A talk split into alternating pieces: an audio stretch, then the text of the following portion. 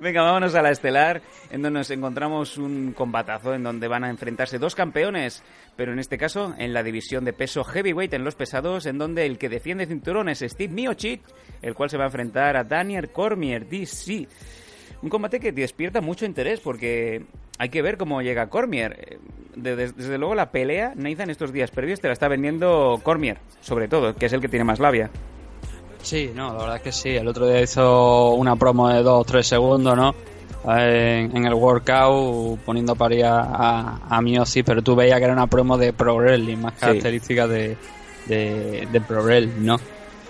Y sí, la verdad es que sí. Tanto lo está vendiendo que ayer se pegó un talegazo, ¿no? En la, la conferencia de prensa de, de USC. Saliendo.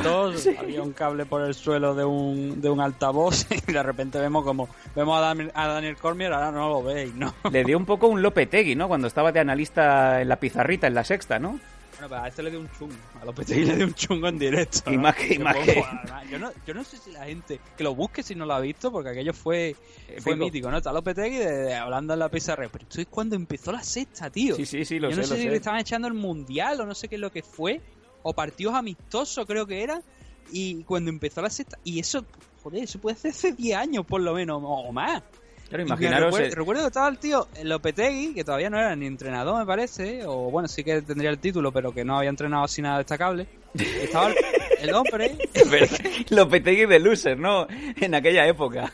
Bueno, yo, a ver, ahora, ahora es, un triunfador, pero yo tengo todavía un triunfador entre comillas. Yo tengo mis dudas, de ¿eh? Si a los tres meses va a estar en la puta calle. Hoy, yo, vamos, yo cuando, en cuanto ficharon a Lopetegui para, para el Madrid, salvando las distancias, o sea, esa cara que siempre tiene como de oler mierda, o sea, yo me lo, mi- me lo imaginaba mirando a la grada y, y la grada con esa gran pañolada, ¿no?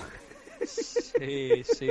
Y, y que fíjate tú, porque la gente, la gente está criticando mucho el Mundial de España, pero el Mundial de España no hay que olvidar que la lista la ha hecho Lopetegui y que los dos partidos anteriores al Mundial ya estaba jugando así. O sea que Sí, sí, no, tampoco hay que culpar tanto a los jugadores. Sí, el yo- caso, sí, tira, tira, tira, de esto. Estaba, estaba con la pantallita y, y señalando la, el de esto del campo y de repente ve como Lopetegui se tambalea un poco Se empieza a encontrar mal. y se va de boca y se cae al suelo. Lo mejor es la reacción de, Sí, el presentador que llega como si fuera un gag de, de José Mota, ¿sabes? Y dice, bueno, o sea, lo peté en el suelo. Nadie se ha levantado todavía de la mesa para ayudarlo. Nadie, que nadie se la gente echándose El la mano a los bolsillos. Se había levantado, pero el, el presentador se levantó para mirar a cámara y decir, bueno, vamos a ir un momento a publicidad. Sí, apareciendo así en El plan Se nos acaba de caer de boca. apareciendo cucutras. Nadie haciendo la demanda de ayudar a Lopetegui. Que incluso, fíjate la hostia que se pega, que cuando cae, de repente los pies se levantan. Cuando ya está en el suelo, de, de la onda expansiva se le levantan las piernecitas.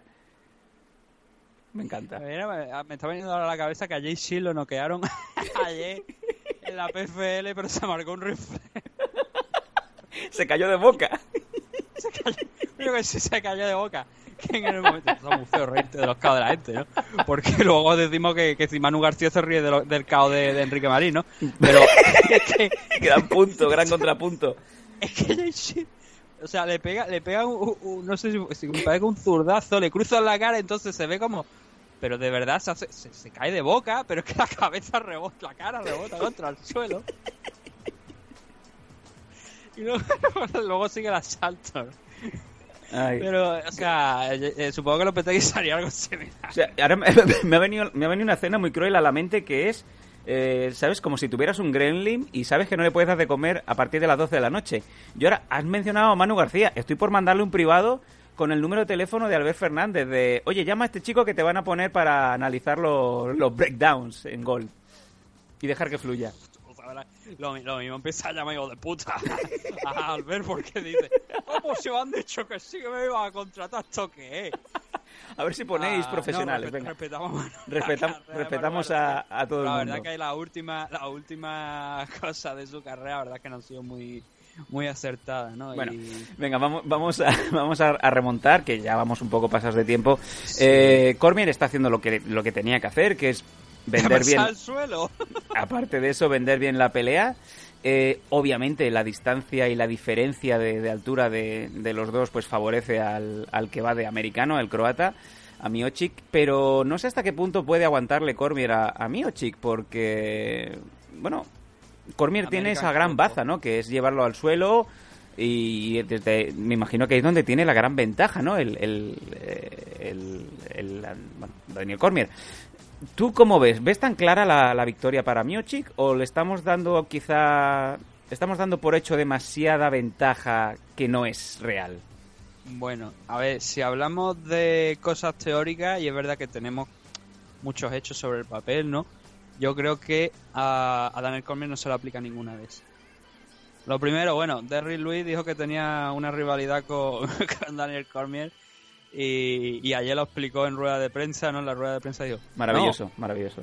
"No, tengo, tengo una rivalidad con este hombre porque hizo un mal anuncio de, de Popeye Chicken, ¿no? De la, la marca esta de, de pollo frito. ¿no? mancilló la marca de pollo frito cuando hizo el, el vídeo aquel del Fighters Magazine de los Awards. Sí, y Cormier estaba al lado y Cormier estaba escobrándose. Y luego, luego el cabrón de Derek Lewis empieza a, a hacer los movimientos que hacía con, con las pechuguitas, ¿no? Y con los muslitos. Sí, y a ver, eh, bueno, como te digo, no hay nada que, que valga en teoría contra Daniel Cormier. Sí. ¿Y por qué te digo? Porque mucha gente está destacando y dice, no, es que mío sí es más alto, mío sí también es, es buen wrestler, y esto es verdad, y esto fue una de las cosas que cuando hicimos el, el análisis, o sea, la previa de lo que era la pelea contra Francis Ganó, lo habíamos mencionado, que había mucha gente que estaba diciendo, no, Francis Ganó va a matar a Steve Miosi, Os cuidado, que Francis Ganó solamente ha peleado contra un wrestler como era Carty Blade y Carty Blade lo derribó, aunque luego acabara, no, acabara perdiendo el combate, Carty Blade pudo derribarlo y Miosi pudo derribarlo como, derribarlo como finalmente habíamos comentado en la previa, ¿no?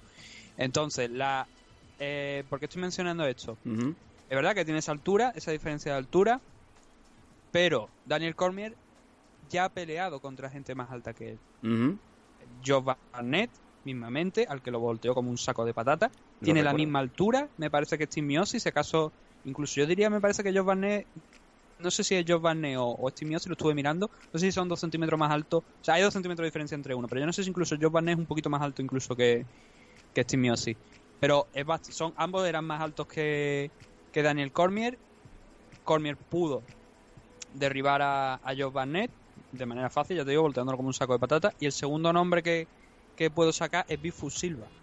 A Bifu Silva lo, le hizo un knockdown y luego lo noqueó al final de esto. Y Bifu Silva tiene un alcance sustancialmente mucho más amplio del que tiene eh, Daniel Cormier. Entonces, la altura, el tamaño, el- la diferencia de alcance no es un problema teóricamente para Daniel Cormier, porque ya lo hemos visto en combates anteriores.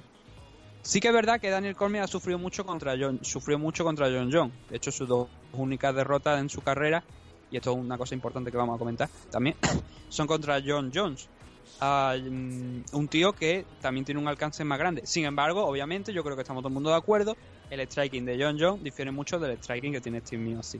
Es un striker, es un striker mucho más dinámico. Además, también está acostumbrado a soltar patada, la patada oblicua, con lo cual también te va quitando el- o sea, esa sensación a lo mejor de, de, cogerle el alcance, el timing adecuado, el reach para poder entrar y golpearle, te lo va también dificultando la cosa. Y Steve Miosi pues no tiene quizá esa esas habilidades que tiene, eh, bueno, ni mucho menos, no tiene la misma habilidad que tiene John John, ¿no? Entonces, eh, Miosi tiene un buen boxeo, lo ha demostrado, lo ha ido demostrando, ha noqueado rivales ya a lo largo de su carrera. Em, pero yo, ya te digo, no pongo, o sea, pongo en valor eso, pero no digo que eso va a ser determinante de cara al enfrentamiento de mañana, porque ya he visto a Daniel Cormier acabar con gente que debería haberle puesto más en problemas de lo que luego le puso por temas también principalmente de tamaño. No sé si Cormier va a ser capaz de derribar a mí o sí. Hay antecedentes, como te digo, el mismo caso de Josh Barnett, que no es tan, obviamente, eh, el tipo no es tan buen grappler, quizá como mío sí, pero es un buen grapple, muy buen grapple, eh, Josh Barnett. Y sin embargo, pues fue como eso, ya te digo, venga, arriba y abajo, como si fuera un saco, ¿no? Entonces, no creo que haya, es un combate que no creo que haya un gran favorito, que el sentido común sí que te dice que Steve Miosi debería ser capaz de mantener a raya lo suficiente sin volverse loco a Daniel Cormier, pero también hay que recordar que son heavyweight, que ambos tienen potencia en la mano suficiente para noquear al otro.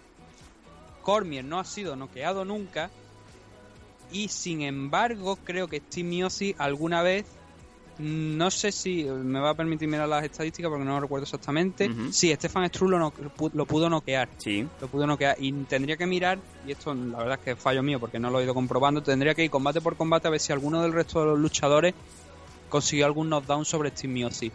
Creo que el único de los luchadores que ha puesto en dificultad suficiente en temas de striking a Daniel Cormier fue John Jones. No sé si incluso llegó a un knockdown. Tendría que, que mirarlo aquí ahora rapidito. Pero ya te digo que no la cabeza, o sea, lo que es las estadísticas, la- las habilidades de uno y otro. En un principio me dicen que sí debería ser eh, em, ganador Steve pero como te he dicho, nada se aplica a Daniel Cormier. Nada se aplica de, de- de- de la teoría de Daniel Cormier porque ya ha tenido actuaciones donde no debería, como te digo, haber ganado y sin embargo sí que lo... Sí, mira, sí, John Jones sí que pudo hacerle un knockdown a, a Daniel Cormier en el segundo combate, pero claro, iba, iba hasta las trancas, ¿no? Iba hasta arriba de, De cocaína. de todo. Sí, y en el- bueno, de cocaína no, iba de más cosas. El primer combate no, pero en el segundo sí que sí que lo consiguió.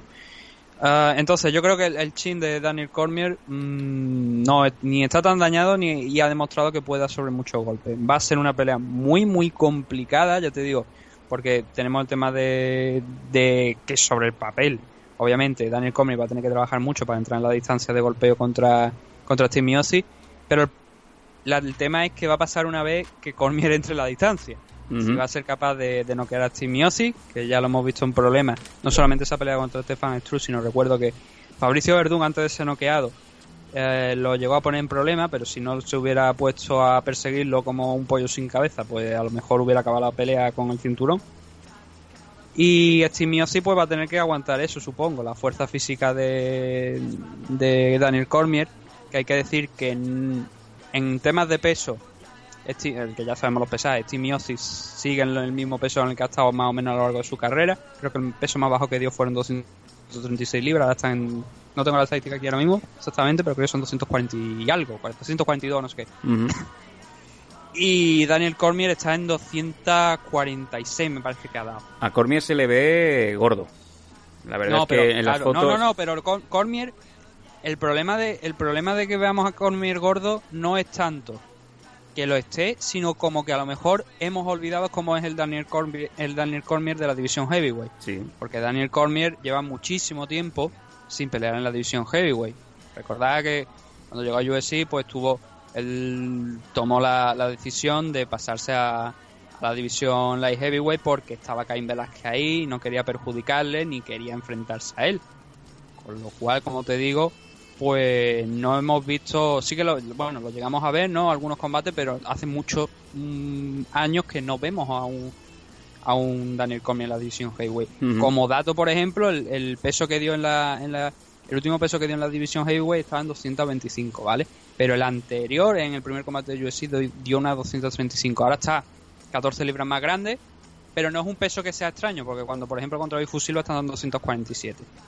Con lo cual es, es un peso dentro de lo que cabe normal, exacto. Creo que no tengo, o sea, no tengo aquí el dato oficial, o sea, el dato oficial de lo que ha dado hoy, pero creo, juraría, porque lo he leído, lo estoy diciendo de memoria, creo que eran 246 libras, me parece. 246, 249, algo, en- entre ese, en esos puntos. Con lo cual no hay una diferencia tan grande de peso, ¿no? Y bueno, eh, ya te lo digo, no mm, es un combate complicado, pero es un combate histórico. Porque con una victoria de Daniel Cormier aquí, sería el segundo campeón después de Conor McGregor en proclamarse campeón de dos categorías de peso. Y entraría de lleno en una discusión que me llama mucho la atención que hasta ahora no se haya producido, que es la de Daniel Cormier como uno de los mejores luchadores de la historia. Él mismo lo ha dicho, que pasará a ser el luchador más importante de la historia. Y es más, va más allá. Sabe que los rumores son fehacientes. Quiere enfrentarse al ganador del John Jones contra Brock Lesnar, hipotéticamente hablando, en donde dice, ganaré primero a Miocic, después ganaré a Lesnar o a Jones y me retiraré. Fíjate tú, Hmm. qué bien queda.